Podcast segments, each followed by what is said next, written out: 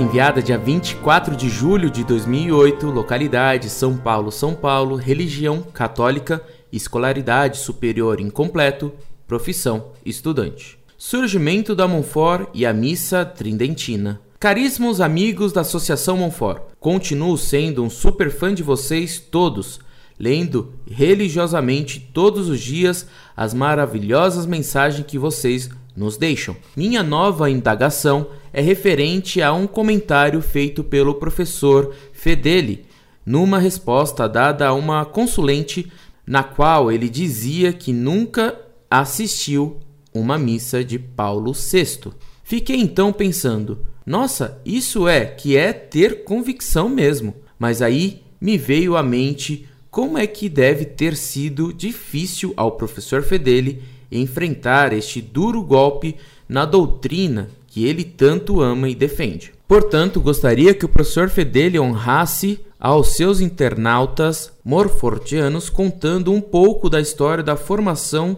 desta associação. Afinal, como vocês fizeram para manter a tradição da missa tridentina? Porque se só houve a liberação da missa tridentina agora, o que vocês fizeram este tempo todo? Em que catacumbas vocês se escondiam? Mais um comentário. Na missa que o Papa oficiou em Sydney, na Austrália, por ocasião do Encontro Mundial dos Jovens, fiquei estupefato ao ver que no altar estavam presentes os sete tradicionais castiçais, além do crucifixo, e não foi só isso. Na hora da comunhão, e os fiéis que a receberam do Santo Padre tiveram que recebê-la ajoelhados. Na hora eu me lembrei do professor Orlando Fedeli, das suas fontes murmurantes que falam de grandes mudanças na missa de Paulo VI. Parece que o professor está certo novamente. Bom, é isso.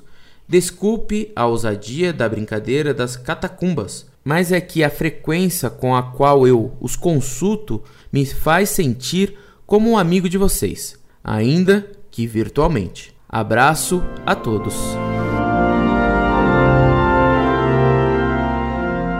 Muito prezado, salve Maria. Você se mostra meu amigo por ler minhas cartas, pois eu tenho já como amigo meu ao ler esta sua carta. E como você é de São Paulo, eu o convido para vir um dia à minha casa para lhe dar uma detalhada exposição sobre a origem da Montfort. Garanto-lhe que é uma história interessante pelas peripécias e lutas que tivemos que enfrentar, sofrendo inúmeras traições.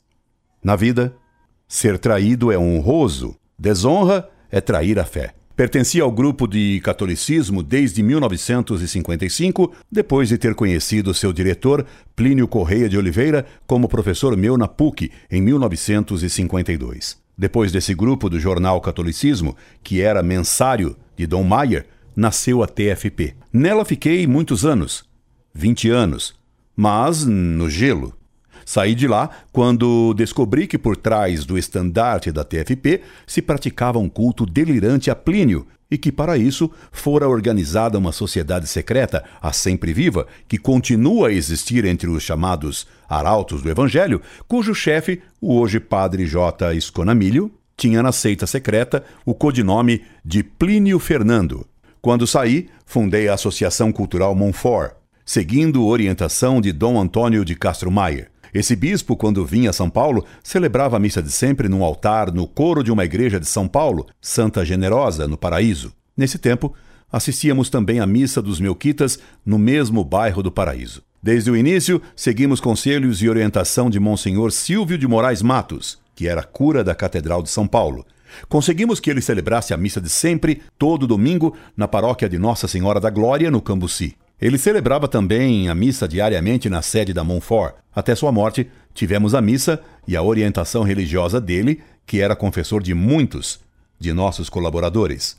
Quando Monsenhor Silvio morreu, tivemos a assistência da missa garantida pelos padres de campos. A instituição de tribunais eclesiásticos para a declaração de nulidade matrimonial pela Fraternidade Sacerdotal São Pio X foi um dos motivos que levaram o então padre Rifan a romper conosco. Inicialmente, ele negava que esses tribunais, que se atribuíam poderes da rota romana, existissem. Quando a Fraternidade Sacerdotal São Pio X reconheceu que eles existiam e que davam sentenças de nulidade matrimonial com proibição de que houvesse recurso a Roma, foi confessado por Dom Tissier de Malahé, escrevi um estudo contra esses tribunais e rompi com a fraternidade por ela se atribuir poderes próprios do Papa. Esse foi o motivo principal da ruptura dos padres de Campos conosco. Dom Rifan, anos depois, rompeu com a fraternidade e um dos motivos que ele alegou foi a existência desses tribunais que ele antes negara que existissem, que hoje ele acusa de ilegítimos, sem reconhecer que nós já havíamos feito essa acusação. A seguir, dois sacerdotes de São Caetano aceitaram celebrar a missa de sempre na paróquia da Candelária. Isso durou uns quatro anos, até que Dom Rifan fosse falar com o bispo de Santo André, que proibiu a missa de sempre na igreja da Candelária. Continuamos a ter a missa na paróquia de São Carlos Borromeu semanalmente, na Vila Prudente, em São Paulo, graças aos padres de São Caetano. Tivemos também a missa de sempre, celebrada por Dom José, prior do Mosteiro de São Bento, aos domingos, na Associação Coping, no Brooklyn. Depois do moto próprio de Bento XVI, conseguimos que vários sacerdotes passassem a celebrar a missa de sempre. Essa, em síntese, muito abreviada, foi a história da Montfort com relação à missa de sempre, que defendemos e defenderemos sempre. Um grande abraço. Incorde Jesus Semper, Orlando Fedeli.